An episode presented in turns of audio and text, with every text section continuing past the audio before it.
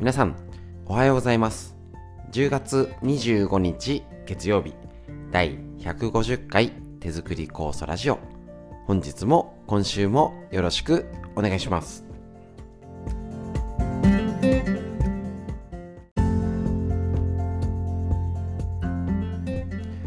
こちら手作り酵素ラジオは埼玉県本庄市にあります芦沢治療院よりお届けしております。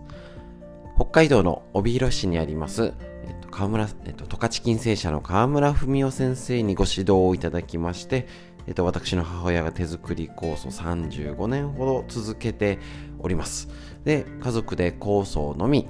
今では治療院で酵素を指導するというふうにやっているんですけれども、このコロナの影響でですね、えっと、人が集まるっていうのがね、できなくなってきて、今ちょっとね、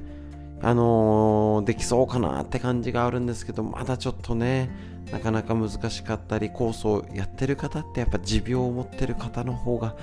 どうしても割合が多いので、ちょっとしばらくは無理かなとは思っておりますので、このオンラインだったり、このラジオという形で、新たな形で皆様に情報をお伝えするべく、えっと、いろいろ試しているところでおりますので、本日も最後までよろしくお願いします。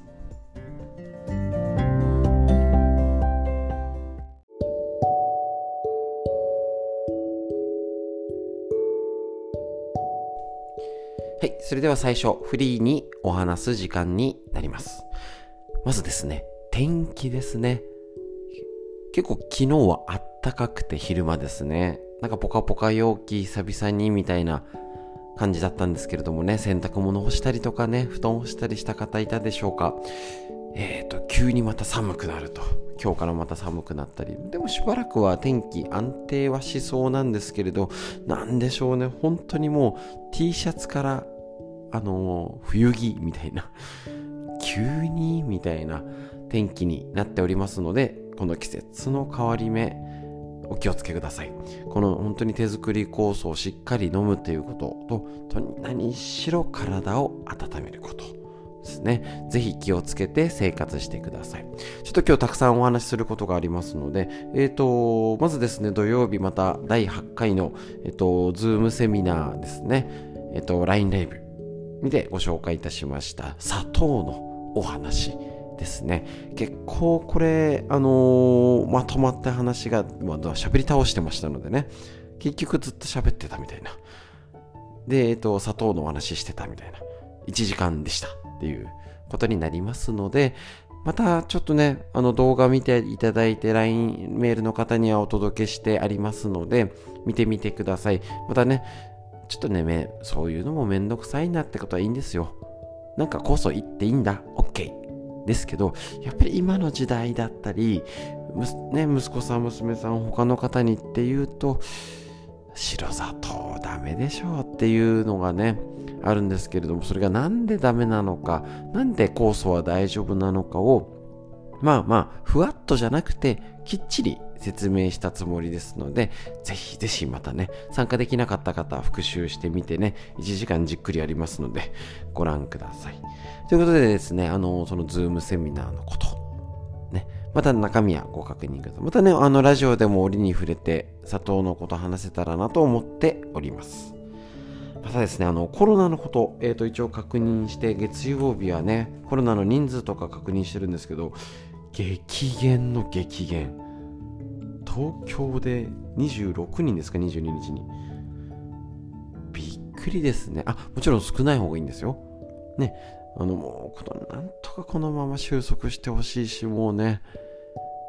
なんかマスクはしょうがないけどもっと自由に動きたいっていうのがね正直なところ。でもどうでしょうかね。あのお酒が大丈夫になったりとかしてももうなんかちょっと行かなくないですか？極端に言うと。あ、なんか、せあの久々の仲間とは会いたいなっていうのはあったりするんですけど、だいぶ日常が変わってきましたね。私もそうですし、お友達とかお酒好きなのとかね、お客さんとかと話聞いてみても、なんかもうこれね、2軒3軒飲み行ってラーメンで締めて帰って、代行で帰ってくるなんてことはありえないよね、みたいな感じにはなってるので、またこれね、おそらく忘年会とか新年会のシーズンにもう感染者が増えてたらまた大打撃。ね、もうあの、ある意味、見方を変えれば、ね、飲食店も大変ですよ。他も大変ですけど、ほぼほぼ飲食店にしかお金がいってないんですね。あの他の補助金とかまだね、あのあったりとかね、持続化給付金とかありましたけど、手厚くお金いただいてるのは飲食店のみ、他の関わる業者にも行ってない状態になりつつあって、結局それもまたなくなってっていうになると、またさらにね、飲食店が減ったりとかしてくると思いますし、またね、情勢がいろいろ変わってくるかもしれません。ですけど、やっぱね、同じようには戻らないし、飲食店って結構年末年始とかあの、えっ、と、宴会ってすごいね、儲かるんですよね。あの、変な話ですけれども。でですからやっぱりそこでね、やっぱまと、ある程度まとまって、えっ、と、利益があって、他でっていうと、ちょっとね、また、もう先が難しくなってくるんじゃないかなと思っております。ですので、もし例えば、あのー、ご近所とかでね、応援したいお店とかがあったりとかしたら、やっぱね、動き出したらいきなりあのどんちゃん騒ぎしろじゃなくてね家族だけで行くとかテイクアウトとかも活用するとかやっぱりねできる店っていうのはねしようかなと思っておりますけれどもねうちなかなかね家族で行ったりとか今までも行きましたけどなかなか難しい続けていくってのが難しいしえ、ー、とテイクアウトねやっぱね高く感じちゃうんですよねあの、お弁当うち5つ頼んだだけで5000円超えてるじゃんみたいな。高みたいな。に、やっぱね、感じがなってきてますよね。ですので、ぜひぜひ、あのまたね、これから変わってくると思います。で特に、えっ、ー、と、Google の予測がもう11月8日の段階で東京都ゼロって予測を叩き出しておりますので、ぜひ期待してね、あのー、いろいろあの経済を回すっていう方向に行けたらなとねあの思っております。そのためにもやっぱり体あの体の健康っていうことも喉元すぎればじゃないんですけどやばいって時は気をつけててもやっぱりなかなかねあのお酒をねもう余分に飲み行けってのはないですけどやっぱり運動不足だったり体を冷やさないとか巡りをって言ったのはじゃあねなんか減って人が動き出したからって改善するかって言ったら改善しないとこなんですね。そこってね結構見落としがちですね。ですので今ねコロナ以外も気をつけなきゃいけませんしとにかくねこれからですね。こんなに除菌殺菌していることはありません。ですので本当にあのこのラジオだったりえっ、ー、とストレッチ筋トレとかのお送りしておりますので、とにかく口酸っぱく皆さんに気をつけてねってことをこれからもお伝えして、本当にあの、ね、あのー、うるさいなっていうぐらい言われてもいいぐらい皆様の健康にこれは大事だよっていうこと、しかも何度も、何度も同じことね、えっ、ー、と、言っていきたいと思っておりますので、またまたこれからもよろしくお願いいたします。以上になります。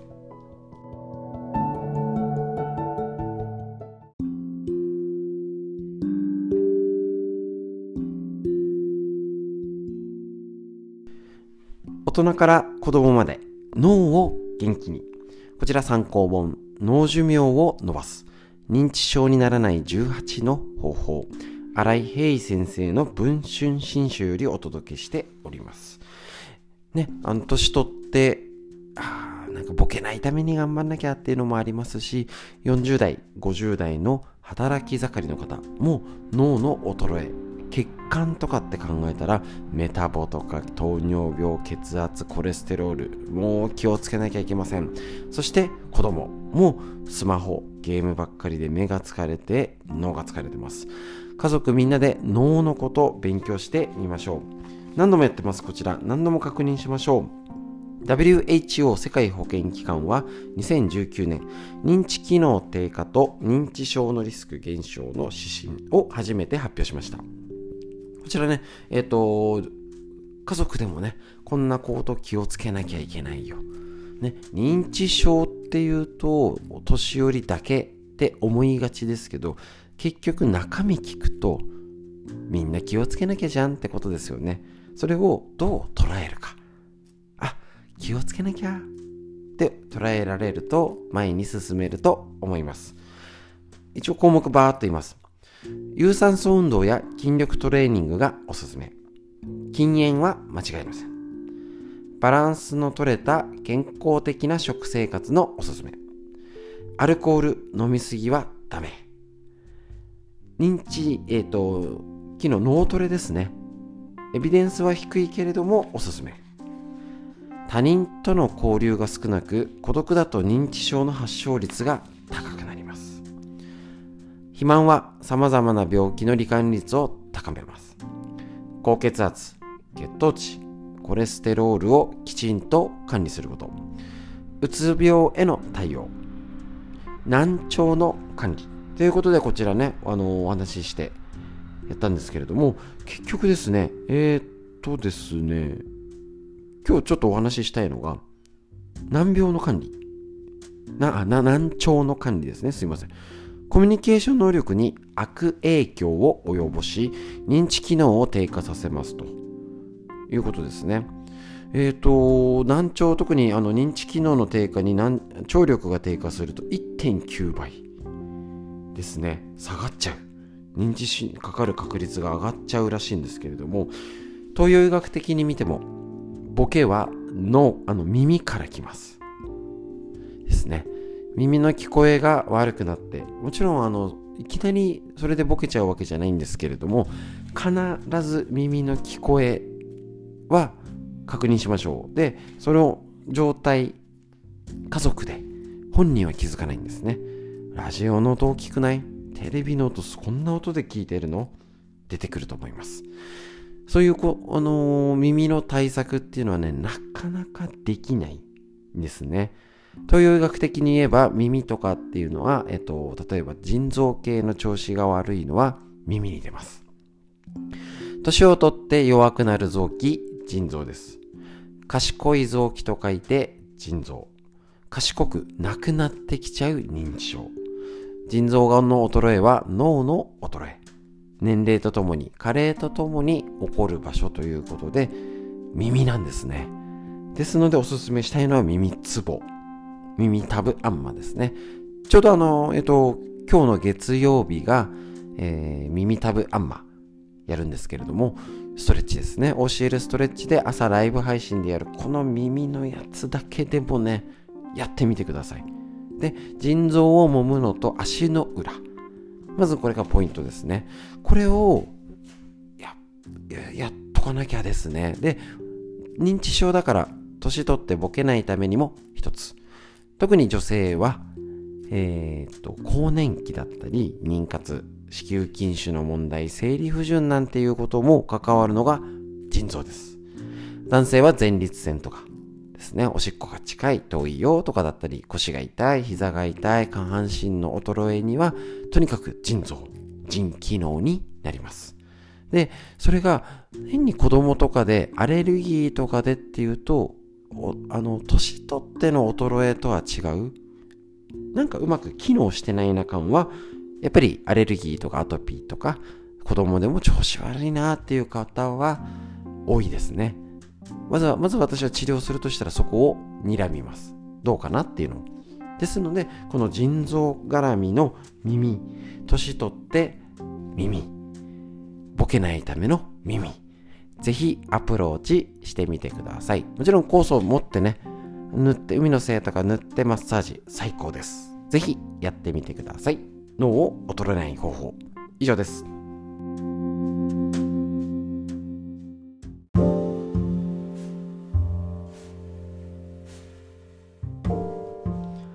こちら、東洋医学の知恵を一つ。参考本、緑薬品漢方堂の毎日漢方。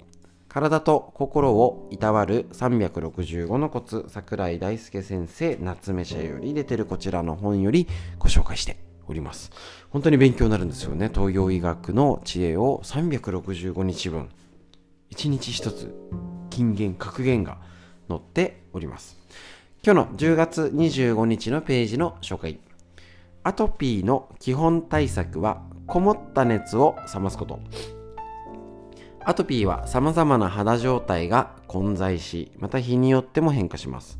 それに合わせて対策を変えていくことが重要ですが、基本的にはこもった熱を冷まして、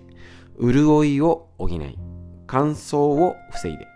外から保湿してバリアをしっかり作る。これがアトピー対策の基本です。食材ではゴーヤ、キュウリなどのウリ類、夏は夏のものは控えましょう。トマトなどの夏野菜、白菜や小松菜などの葉野菜を加熱してたっぷりと取りましょう。そして脂っこいもの、甘いもの、味の濃いものと乳製品、餅は避けてください。これらは熱をこもらせて肌の状態を悪化させます。もちろんこれアトピーじゃない人には良かったりもしますので要注意。ただし熱がこもっているけれど手足が冷えるというケース。体表だけに熱があって実際には冷えてるという場合もあるのでアトピーの対策は専門家に相談してください。これね熱エネルギーの変化って本当に難しいんですよね。でざっくり言うと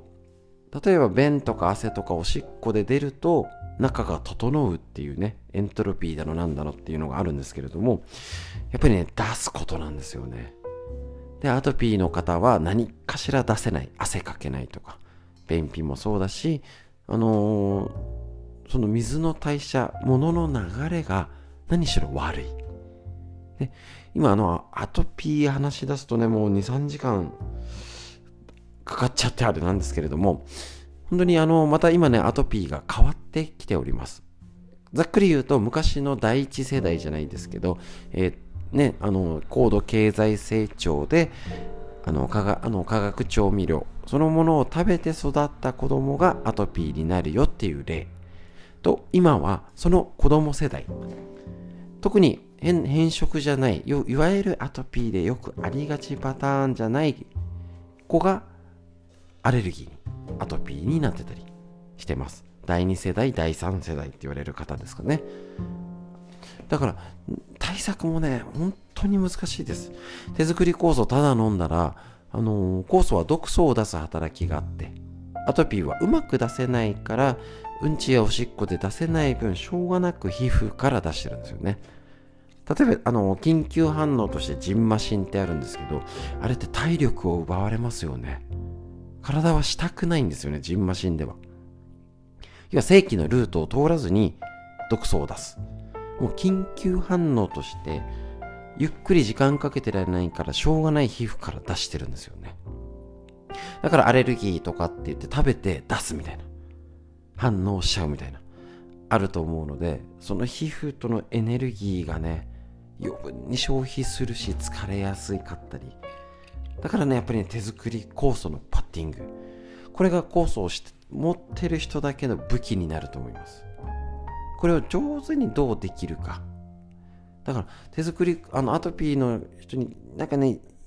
いや教えたらいっぱいやりたくなっちゃうんですけどやっぱりねやりすぎると疲れちゃうお互いみたいな。ありますし今ねちょうどねあの土曜の時期になりましてえっ、ー、と11月6日までですねこの時にしっかりこのアトピーとかの対策っていうのも治す時期になりますので、ぜひぜひやってみてください。ということで、このアトピーの治し方、東洋医学の知恵。こちら保湿とかね、これから気をつけなきゃです。ぜひ対策やってみてください。以上です。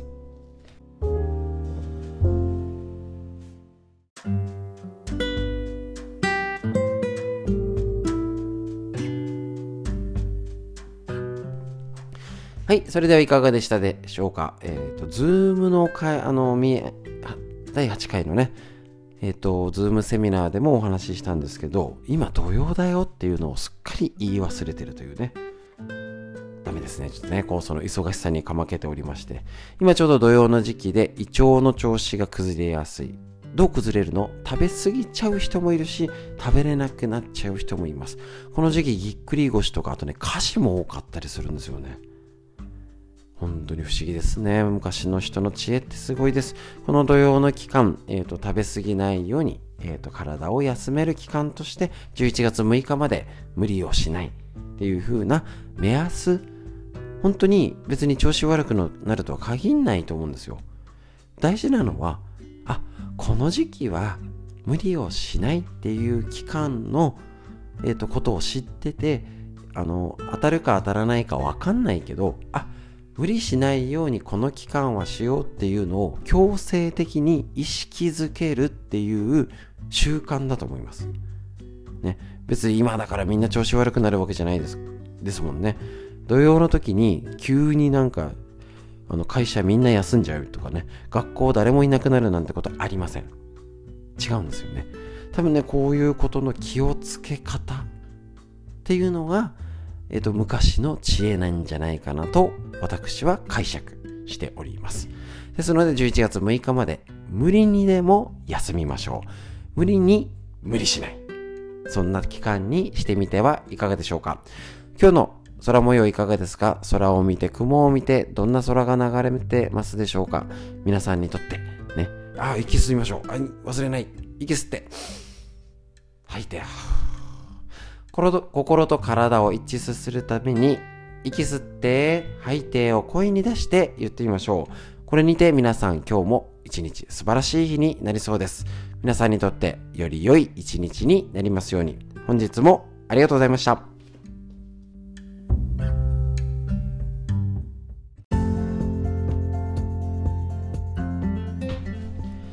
続いてこちら、ウイルスに負けない腸を元気にする新常識。免疫力を腸から上げるあなたの腸が喜ぶ45のトリビアということでこちらですね。えっ、と宝島社ムックの弁野よしみ先生監修の腸の本とっても勉強になりますのでぜひぜひねこちらやっていきたいと思います。今日ねちょっとコラム的な間のページ結構読み進めてきましたよ。ねえっ、ー、と最初に1回読んで途中まで読んでまた最初から戻ったりしたんですけどここまでねえーと、ご紹介してなかったので新しい話になるかと思います。今日の、えーと、こちらね、コラムのページをご紹介しようかなと思います。ちょっといろいろあるんですけれども、こちら。水分不足は便通に悪影響。腸を健康に保つ水分の取り方。一応目標は2リットルと言われています。水分補給は規則正しいお通じの維持に欠かせない要素です。なぜならば食物繊維が水分を吸うことで無駄に生きむことなくストンと良質な便が出るから。便は大腸に到達した時は液状ですが出口に向かってゆっくり進みながら水分が吸収されて固形化していきます。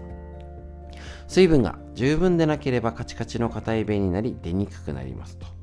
ね、汗をかく夏場は特に水分補給必要なんですけど、今ね、もう夏場じゃないんですけれども、お聞きください。そもそも私たちの体の60%は水分でできています。1日に1リットルは尿として排出され、さらに1リットルは汗として出ていくため、つるりと排便できるいい便を作るためには、取りたい水分量の目安は1日2リットル以上。多いですよね。で、まあ、夏場はもっとね、取ったりとかあるんですけど、水分代謝の効率は仕事内容、運動の有無、体質などで違いますので、絶対に2リットル飲まなきゃっていうことはないんですけれどもね、また食事から半分取ってるとも言われてますよね。だから、例えば、あのー、食事健康法でしてる方、意外と見落としがちなのは、1食とか2食にしてる方、それぞれの考え方でやり方、気をつけていただければ大丈夫。だけど、食事からの水分がないんで、きちんと水分を取ろうっていうのは、意外と見落としがちだったり、気をつけてても、夏じゃないと飲みづらくないですか？あの今今だと,、えーと、今までずっと午前中はあの食事取らないで手作り酵素だけで私やっていたんですけれどもさすがに今ねそんなに飲めないんでえっ、ー、と同じ量には戻してないんですけど必ず味噌汁とかスープ類朝飲みたいんでね寒くなってきたし。だからご飯も食べたりちょっとぐらいですかね。食べなかったりもするんですけどなるべくスープ類とかは固形も取るように今はしてますそれだけ水分取れないからその辺のなんか塩梅とかって大事ですよねで、またね、水分、あの、こちらあ、書いてありますね。続いてね、すいません。先走っちゃいました。水分摂取の方法は、水を飲むことには限りません。食事と一緒に汁物を取れば、それも水分としてカウントされます。おかずにも水分が含まれていますし、果物の中にはスイカなどのように水分量の多いものもあります。食べるものからも水分は吸収できるので、水を飲むことにこだわらず、水分を取ることに意識を向けるといいでしょう。少しずつこまめに飲むのがポイント水の飲み方のコツは大量の水分を一気に取るとすぐに尿として出ていってしまうのでコップ1杯をまめに飲むこと朝起きてすぐと寝る前は必ず水分を取るようにします。日中はトイレに行った後水分を取ると決めて出ていった分を補いましょう。1日の平均的な排尿回数おしっこの回数は6回から7回程度。200ミリずつ飲めば朝と寝る前の水分も含めて1.6から1.8リットルの水分が取れます。食事に含まれる水分を足すと1日に2リットル程度の水分が取れると。いうことになるってことなんですね。なので、えーと、どっちにしろね、水分気をつけましょう。で、必ず他人と比べてください。案外ね、それ少なくない？みたいな。そんなに飲んでるの？みたいなってのはね、わかんないんですよね。なので、ぜひぜひ、えーと、もちろんね、ペットボトルでガブガブ飲むのと急須で飲むお茶違いますしね、